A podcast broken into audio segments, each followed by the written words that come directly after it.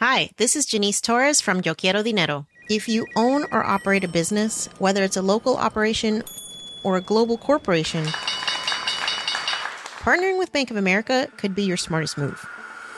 By teaming with Bank of America, you'll enjoy exclusive digital tools, award winning insights, and business solutions so powerful you'll make every move matter. Position your business to capitalize on opportunity in a moment's notice. Visit bankofamerica.com slash banking for business to learn more. What would you like the power to do? Bank of America NA, copyright 2024.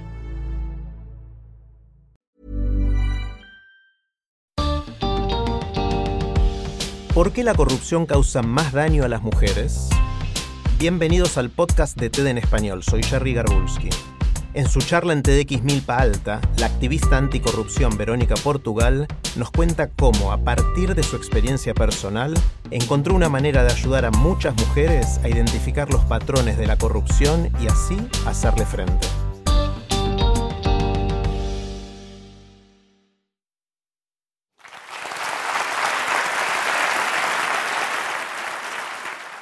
En el año 2009, en una tarde gélida de octubre, era un día como cualquier otro. Salí del trabajo y abordé un taxi. Mi instinto de supervivencia me decía que algo no andaba bien. Mi corazón se empezó a acelerar cuando otro carro nos cerró el cruce y dos hombres me abordaron. Estaba siendo secuestrada. Fui violentada física y verbalmente.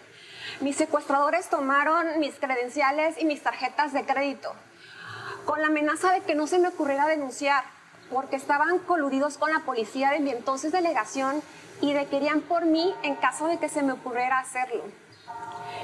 Este hecho tuvo un gran impacto en mi salud mental y me hizo darme cuenta de la falta de integridad de los funcionarios que estaban ahí para servirnos. Lo que había vivido no solamente era un secuestro, sino un caso dentro de un sistema de corrupción, debido a que los secuestradores estaban coludidos con la policía y que mi denuncia aislada serviría de muy poco. Este hecho me hizo sentir vulnerable y sin poder. Ahora yo formaba parte de las estadísticas de las víctimas de corrupción. Ahora yo había vivido la corrupción y era parte del sistema que perpetúa la impunidad. Este hecho me hizo darme cuenta que había sido víctima de la injusticia contra la que tanto soñaba luchar desde niña. Este hecho, unado a otros acontecimientos, me quisieron hacer brincar hacia el lado opuesto, hacia la sociedad civil, y desde ahí exigir justicia, transparencia y no corrupción.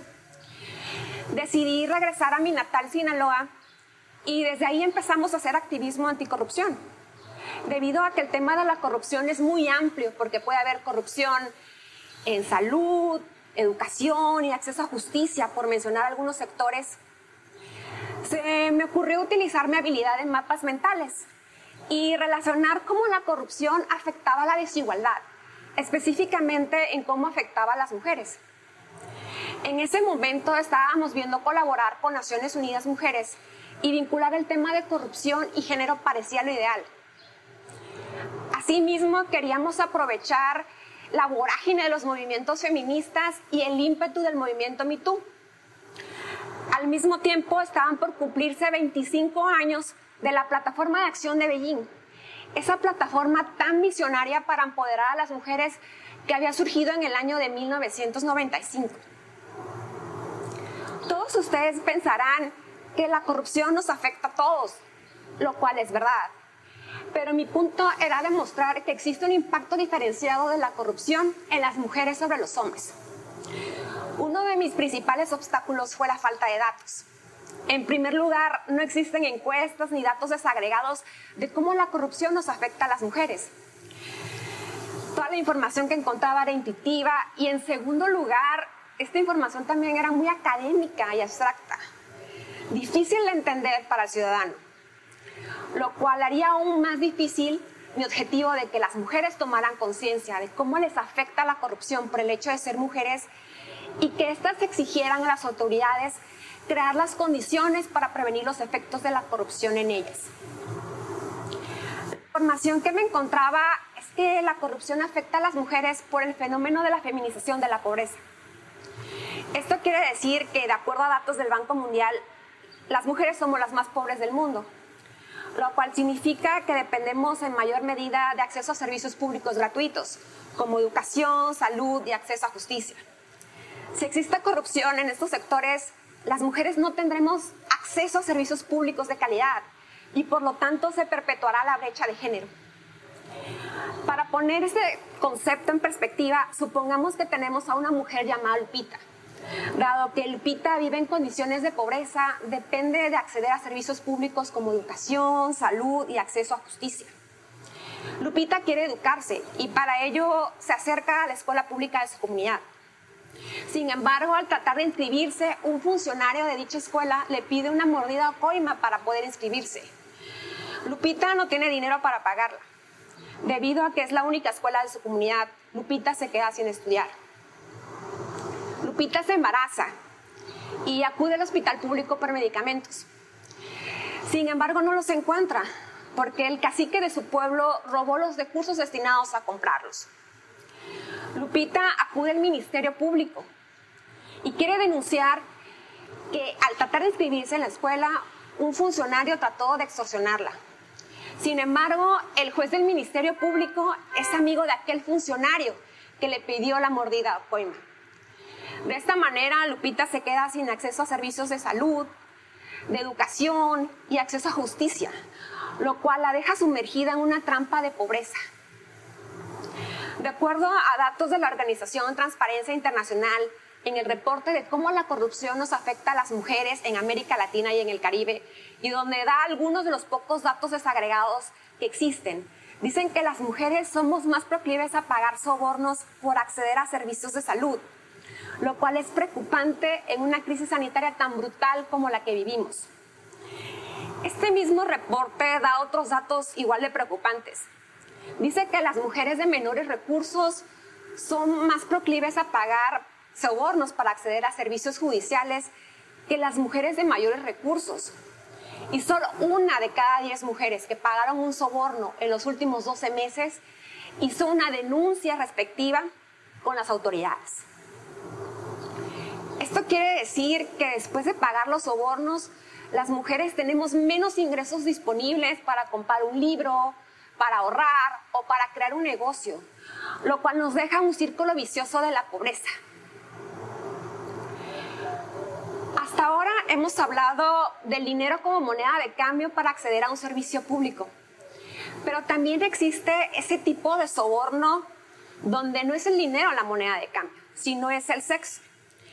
Este tipo de soborno se llama extorsión sexual y es un tipo de corrupción. El reporte Time is Now del Banco Mundial reporta datos, casos de extorsión sexual en Colombia y Sudáfrica, donde mujeres rurales eran extorsionadas sexualmente a cambio de recibir agua potable.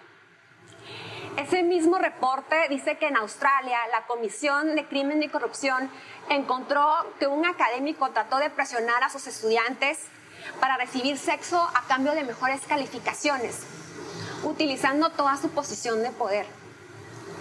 También, eh, de acuerdo a datos de varias organizaciones humanitarias, durante el brote de ébola en el Congo, en el año 2019, mujeres locales fueron extorsionadas sexualmente a cambio de recibir la vacuna contra el ébola.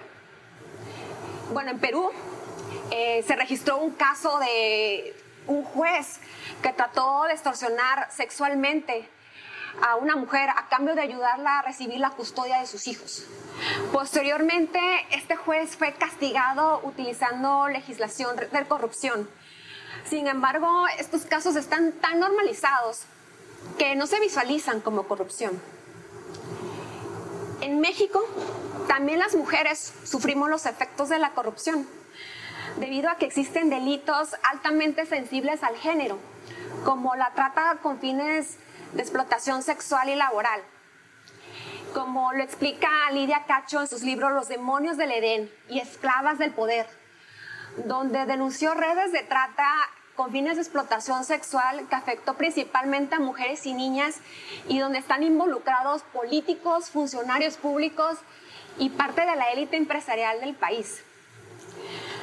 Cabe mencionar que la trata con fines de explotación sexual y laboral es un crimen que implica grandes cadenas de corrupción, porque implica el traslado, encubrimiento y secuestro de mujeres, y donde están involucradas grandes cantidades de personas que pueden ir, pueden ir siendo políticos, funcionarios públicos, empresarios e incluso gente de la sociedad civil. En México también hay un alto nivel de feminicidios. La impunidad ha incentivado su proliferación.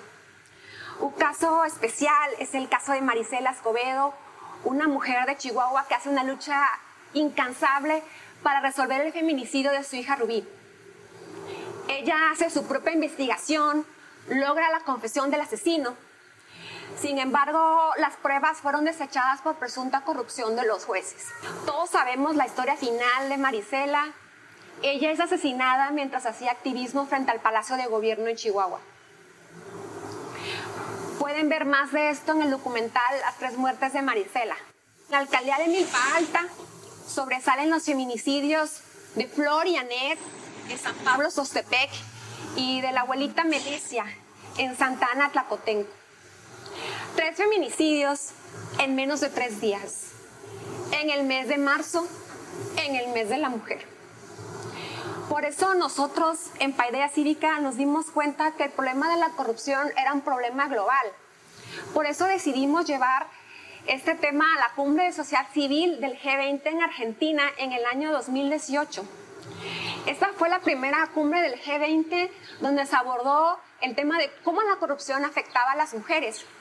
Y ahí junto con otras organizaciones exigimos a las autoridades y a los jefes de Estado que se crearan datos y encuestas desagregadas por género de cómo la corrupción nos afecta a las mujeres también les pedimos a los jefes de Estado que se tomaran acciones contra la extorsión sexual. Después de escuchar todo este tema, ustedes pensarán que este problema es muy abrumador y estarán pensando, ¿y dónde está la solución? Una parte de la solución está en manos del gobierno, pero no podemos quedarnos esperando. Este problema de la corrupción y cómo afecta a las mujeres es tan grande que no debemos de dejarle la responsabilidad única a los gobiernos. Nosotros los ciudadanos y las mujeres tenemos un papel fundamental para luchar contra la corrupción y sus efectos en nosotras. Sin embargo, algunos datos de cómo las mujeres perciben la corrupción y cómo luchar contra ella son preocupantes. Las mujeres pensamos que somos ignoradas al momento de denunciar actos de corrupción las mujeres también somos más proclives a pensar que una vez denunciados los actos de corrupción, no se tomarán las medidas necesarias por parte de las autoridades. Las mujeres también somos más proclives a pensar que los ciudadanos comunes no tenemos una influencia decisiva para combatir la corrupción. Esto tiene que cambiarse, porque los ciudadanos comunes y las mujeres tenemos un poder y una influencia decisiva para combatir la corrupción. Podemos exigir métodos de denuncia sensibles al género para que menos mujeres se sientan frustradas al momento de denunciar. El poder de la denuncia tiene un efecto multiplicador porque al hacer la primera denuncia a una mujer se genera una espiral en donde las demás se animan a denunciar y así ver un impacto colectivo de sus denuncias. La corrupción no es genética, es un virus y como tal puede ser prevenido con vacunas eficientes y puede ser combatido con medicamentos adecuados. La corrupción es una cadena y es contagiosa. Y al ser un virus puede mutar de diferentes formas para hacernos daño. Pero nosotras las mujeres podemos frenar la cadena de contagios si ponemos distancia de los sobornos, si desarrollamos una memoria histórica y colectiva para mandar a la congeladora a todos los funcionarios y políticos públicos que solapan la trata de mujeres, de aquellos que desvían recursos de programas sociales que benefician a las mujeres, de aquellos que hacen caso omiso a los feminicidios, porque cabe mencionar que la Convención de Naciones Unidas contra la Corrupción señala que sí existe la corrupción por omisión. Y por último, quiero hacer un llamado a todas para fundir la importancia de tratar este tema y que de esta manera se generen las acciones que dejen una huella violeta de la no violencia hacia la mujer y un azul de la no corrupción y frenar la cadena y la epidemia de la corrupción y cómo afecta a las mujeres.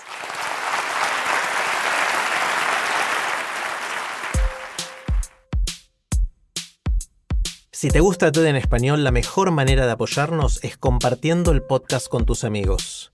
Puedes encontrar todos los episodios en tedenespanol.com o donde escuches tus podcasts. Soy Jerry Garbulski y te espero en el próximo episodio.